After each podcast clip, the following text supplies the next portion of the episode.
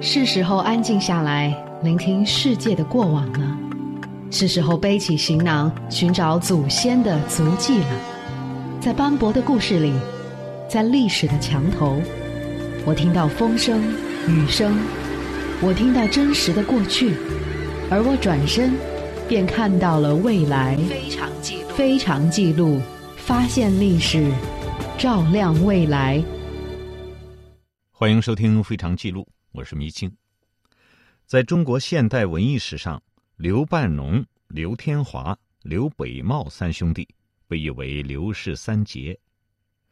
大哥刘半农是新文化运动的干将，一生致力于新文化思想的推广；二哥刘天华是著名音乐家，走出了一条改造国乐的道路；小弟刘北茂是二胡艺术家。被誉为民族音乐大师。三兄弟都致力于推广平民文化，追求音乐理想，自始至终互相关爱，结成帮助。本期非常记录，我们来为您讲述刘氏三杰与音乐的不解之缘。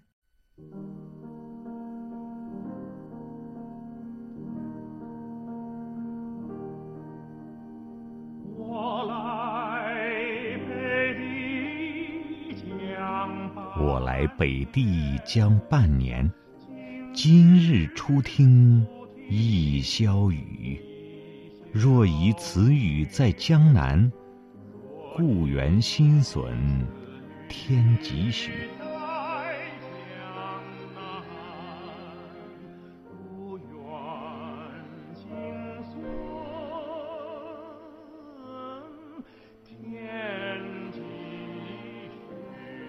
一九一七年，刚到北大任教的刘半农写下了《听雨》这首诗，在北方怀念自己家乡江南的春雨。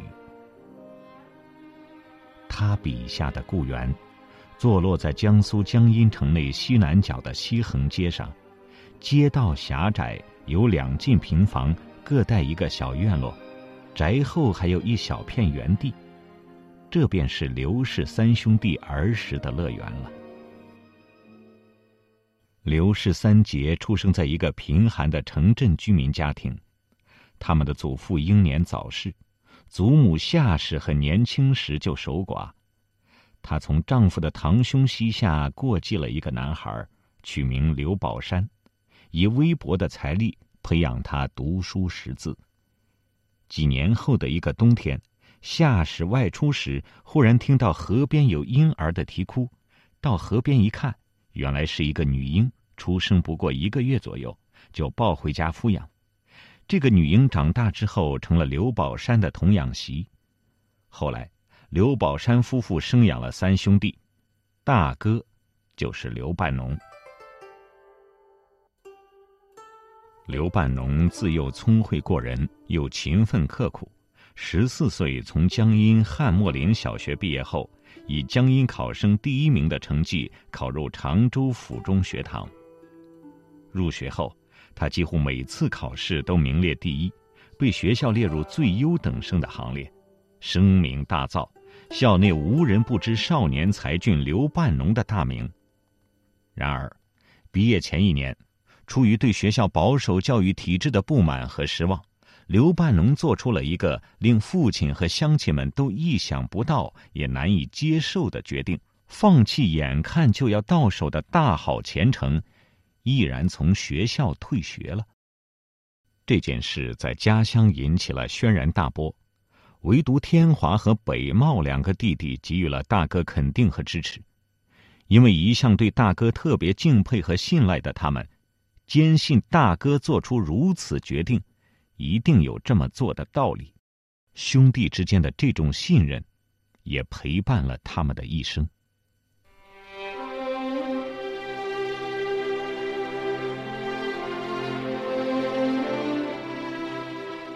刘半农退学不久，辛亥革命爆发了。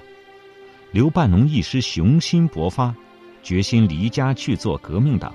他带着因学校关闭而辍学回家的刘天华，一起到清江的军队里工作。半农当文书，天华吹军号。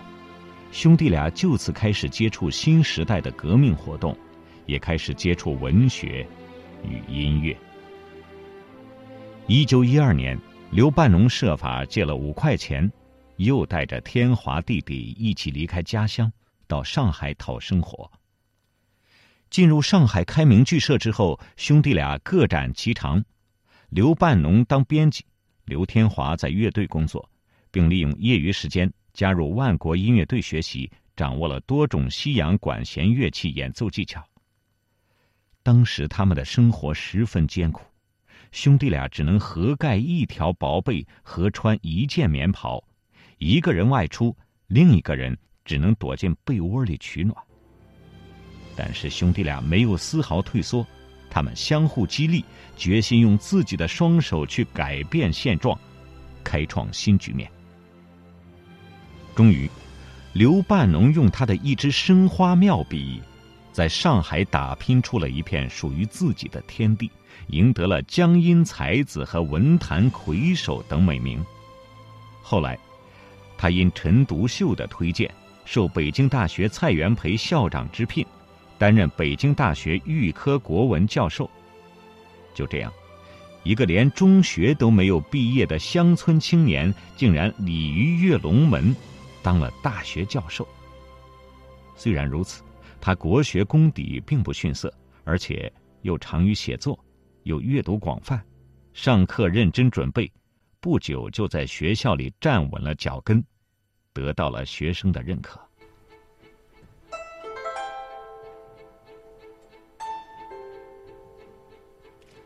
一九一八年元月的一天，刘半农与国文系主任沈尹默在河边散步。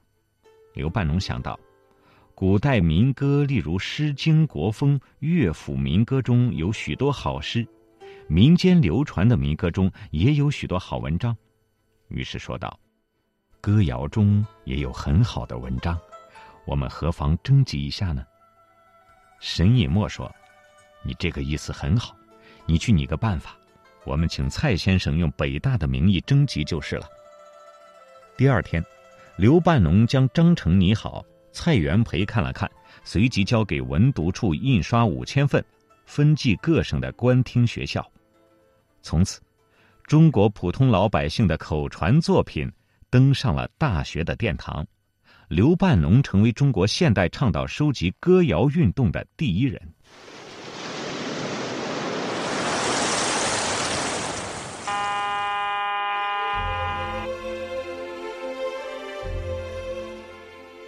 一九二零年二月，刘半农通过考试，取得了公费赴英留学的资格，踏上了出国留学的征程。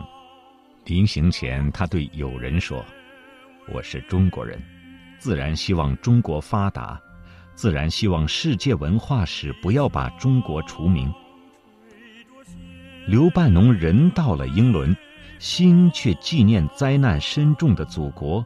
和情谊深厚的同胞兄弟，绵绵深情郁积于胸，他终于压抑不住，挥笔而就，叫我如何不想他？这首诗经过赵元任谱曲之后，被世人广为传唱，至今经久不衰。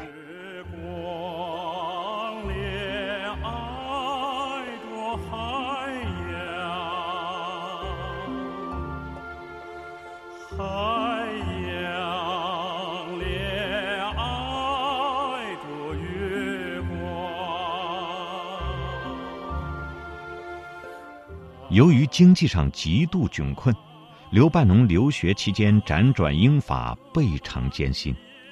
可他还是苦学过关，获得了法国国家博士学位。他写的《汉语自生实验录》荣获法国康士坦丁语言学专奖。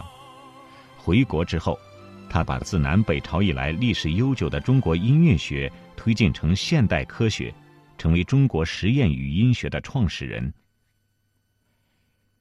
一九三四年，刘半农携助手前往内蒙古进行方言调查。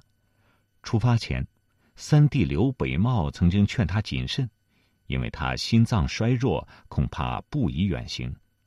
刘半农却说：“我平时实在没有功夫，现在正可以利用假期去考察一下。人生不过数十年，假使苟且偷安，还能有什么成就呢？他调查了许多地方的方言，收录了很多首歌谣。不料，就在考察途中，他遭到了昆虫的叮咬，传染上了致命的回归热。回到北京没过几天，就于七月十四日与世长辞了，年仅四十三岁。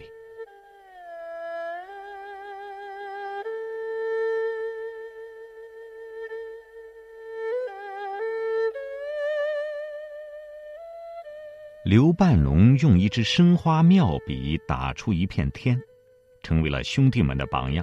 与他相比，刘天华的成长道路要曲折得多。与哥哥刘半农一起去上海两年之后，开明剧社就解散了。刘天华失业返回江阴，担任小学音乐教员，课余学习二胡和琵琶的演奏。一九一五年。刘氏兄弟的父亲刘宝山撒手西去，刘天华自己也因病再次失业。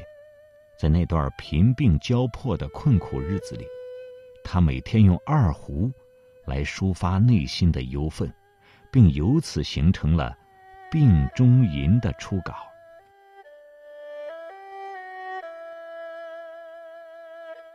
二胡曲《病中吟》得到了刘天华母校常州府中学堂的关注和赏识，他被聘为学校音乐教师和军乐队教员。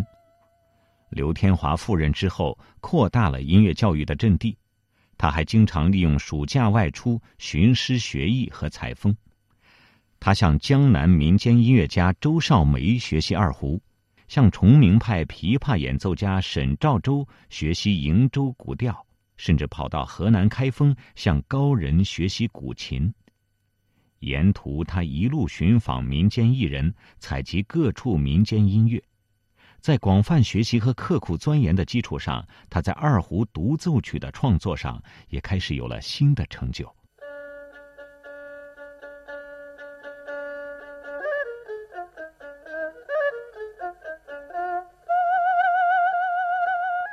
一九二一年。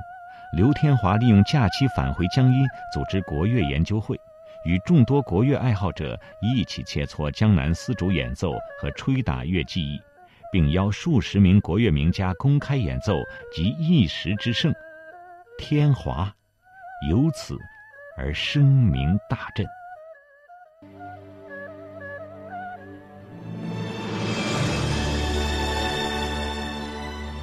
第二年。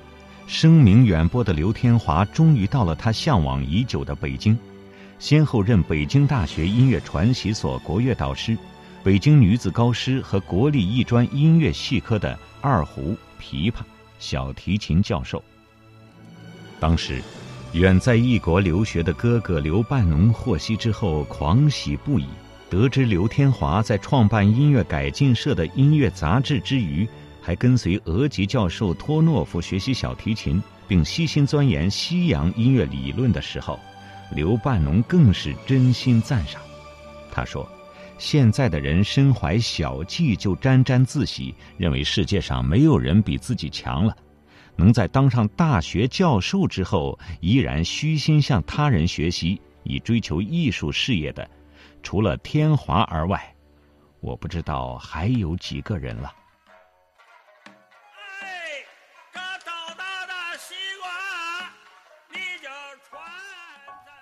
为了丰富演奏艺术，发扬祖国民族音乐的特长，刘天华根据刘半农的指点，特别重视接近民众方面的工作。他经常深入坊间，广泛搜集民间小调、京昆小曲，并请街头杂耍艺人到院中一起吹奏，记下曲调。同时，为了使自己所从事的音乐工作能发挥更大的作用。刘天华还特意为京剧艺术大师梅兰芳的《嫦娥奔月》《天女散花》和《霸王别姬》等作品记录唱腔曲谱，翻成五线谱，写出梅兰芳歌曲谱，开创了京剧唱腔固定成谱的先河。刘半农从法国学成归国之后，见刘天华演奏琵琶、二胡已经卓然成家，小提琴也能登堂入室，就把在法国购买的小提琴赠给了天华。此后的七年，就像刘半农所说的那样，天华每天都与这把琴在一起，出则随身携带，入则时时拉奏，琴不离手。天华的技艺日益精进，琴声也日益美好。天华定为音乐名师，此琴也必为世间珍品。眼见刘天华的演奏技艺日臻成熟，已修成正果，刘半农建议他举办一次音乐会，将中国民族音乐介绍给中外音乐家和音乐爱好者。一九三零年十二月，音乐会终于在北京饭店大厅举行。刘天华登台演奏了代表作二胡曲《良宵》《光明行》《空山鸟语》和琵琶曲《十面埋伏》等。刘半农跟小弟刘北茂也一起为他捧场。每当一曲终了，全场都掌声雷动，真可谓盛况空前，赞誉之声不绝于耳。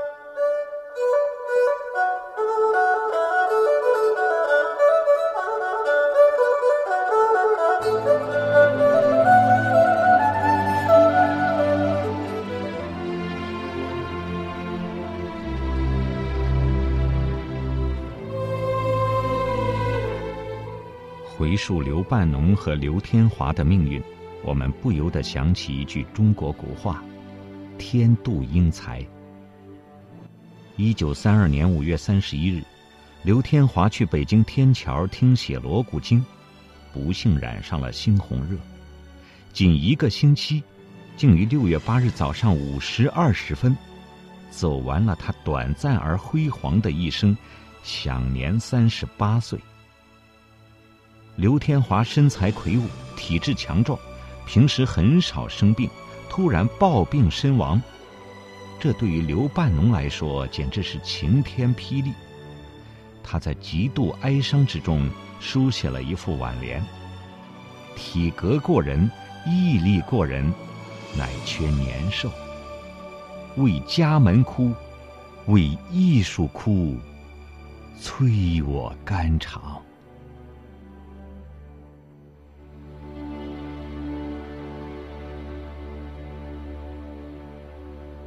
出于对刘天华的挚爱深情，刘半农提议，由他和天华的弟子编辑天华所著的全部二胡和琵琶曲稿，为音乐界留存了一部经典文献，并亲自题联：“自有天华，乃登上品。”这八个字，绝对不是刘半农为了拔高弟弟的声誉而妄加评论的。中国民族音乐，特别是二胡。自从刘天华以后，才登上了大雅之堂，为学术界所重视。这里是非常记录为您讲述的刘氏三杰的音乐情缘，欢迎您继续收听。刘天华的英年早逝，给刘氏一家带来了巨大的伤痛，对弟弟刘北茂的打击尤为沉重。刘北茂于一九一二年进入江阴汉墨林小学读书，他喜欢英语，酷爱音乐，不仅是因为学校设有音乐课程，更是受到了二哥刘天华的影响。他上三年级的时候，刘天华虽然失业生病在家，仍在极度的困顿中创作了《病中吟》，这给刘北茂留下了终生难以磨灭的印象。在读中学时，二哥刘天华也在常州府中学堂任教。在他的直接指导下，刘北茂对音乐的兴趣愈发浓烈。除了跟刘天华学习二胡、琵琶、竹笛、小号、长笛和黑管等乐器的演奏，他还兴味盎然的学习了西洋乐理。刘北茂的外语学习一直名列前茅，毕业后考入东吴大学英文系。由于长兄刘半农在北大任教，二兄刘天华也应北京大学之聘去音乐传习所担任国乐导师，刘北茂只在东吴大学读了半年，第二学期便插班考入了燕京大学英文系。他很快成为英文专业的高材生，毕业后就受聘到当时位于上海的暨南大学执教英文。正当刘北茂打算在自己擅长的英语领域一显身手的时候，他的二哥。开宗立派的一代国乐大师刘天华竟不幸撒手人寰，这使刘北茂犹如五雷轰顶，完全惊呆了。刘北茂七岁丧母，十二岁丧父，家中唯一常在身边照料他的亲人就是二兄刘天华。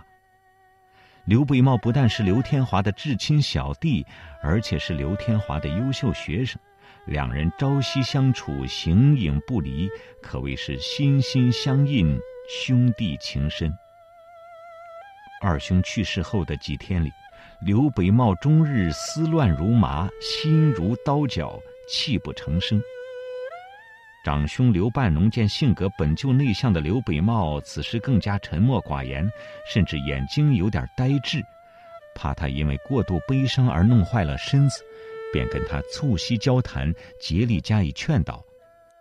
刘半农掏心掏肺的对他说：“你对天华的情谊之深，我自然知道，但人死不能复生，你这样终日以泪洗面是无济于事的，一定要振作起来才行。眼下你二哥的子女尚幼，学生争气的也不多。”看来你要考虑如何继承你二哥的事业了。长兄半农的一番肺腑之言，强烈的触动了北茂，于是刘北茂下定决心，改行做音乐，传承二哥天华的事业。一九三五年五月，国乐界的天华弟子筹办的天华先生逝世三周年纪念音乐会举行。刘北茂应邀参加，并登台亮相，一展自己的二胡才艺。他厚积薄发，技惊四座，展现出了与天华一脉相承的大家风范，受到了与会听众的交口称赞。不久，他又在清华大学礼堂成功的演奏了天华的绝笔之作《烛影摇红》，从此一发不可收拾。在刘天华逝世十周年的忌日，刘天华的生前挚友、时任青木关国立音乐学院院长的杨中子突然发来邀请函，特聘刘北茂前往该院任教。这给准备了十年之久的刘北茂带来了莫大的喜悦。他终于毅然决然地放弃了待遇优厚的英文教习，放弃了行将在莎士比亚研究领域取得巨大成果的美好前景。告别了执教十三年的北京大学，去了条件相对较差的青木关国立音乐学院。从此以后，他义无反顾地沿着二哥天华的足迹，踏上了他没有走完的路，勇往直前的去完成了二哥那未竟的大业。刘北茂是一位多产的作曲家，一生写下了百余首二胡曲。作品不仅具有鲜明的民族风格，而且体现了独特的创新精神，其中不少成了二胡经典乐曲，久演不衰。他的作品开创了以民族器乐表现重大历史题材的先河，人们称赞他的作品既是音诗又是史诗，他本人也因此获得了民族音乐大师的美誉。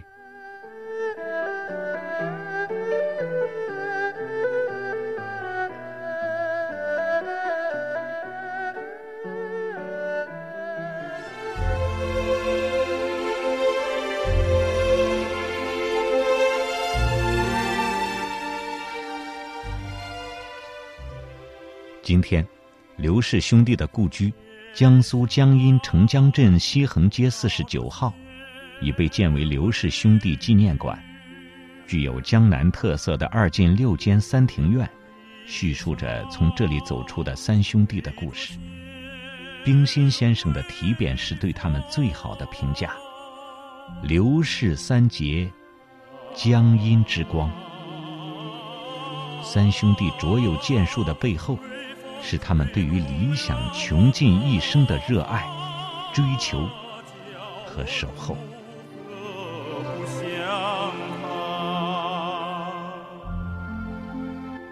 以上是非常记录为您讲述的刘氏三杰的音乐情缘。原文选自名人传记，编辑吴越。我是迷青，感谢您的收听，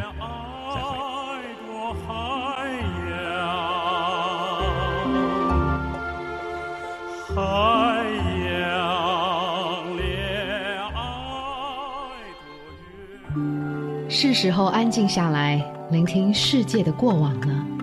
是时候背起行囊，寻找祖先的足迹了。在斑驳的故事里，在历史的墙头，我听到风声、雨声，我听到真实的过去，而我转身，便看到了未来。非常记录，非常记录，发现历史，照亮未来。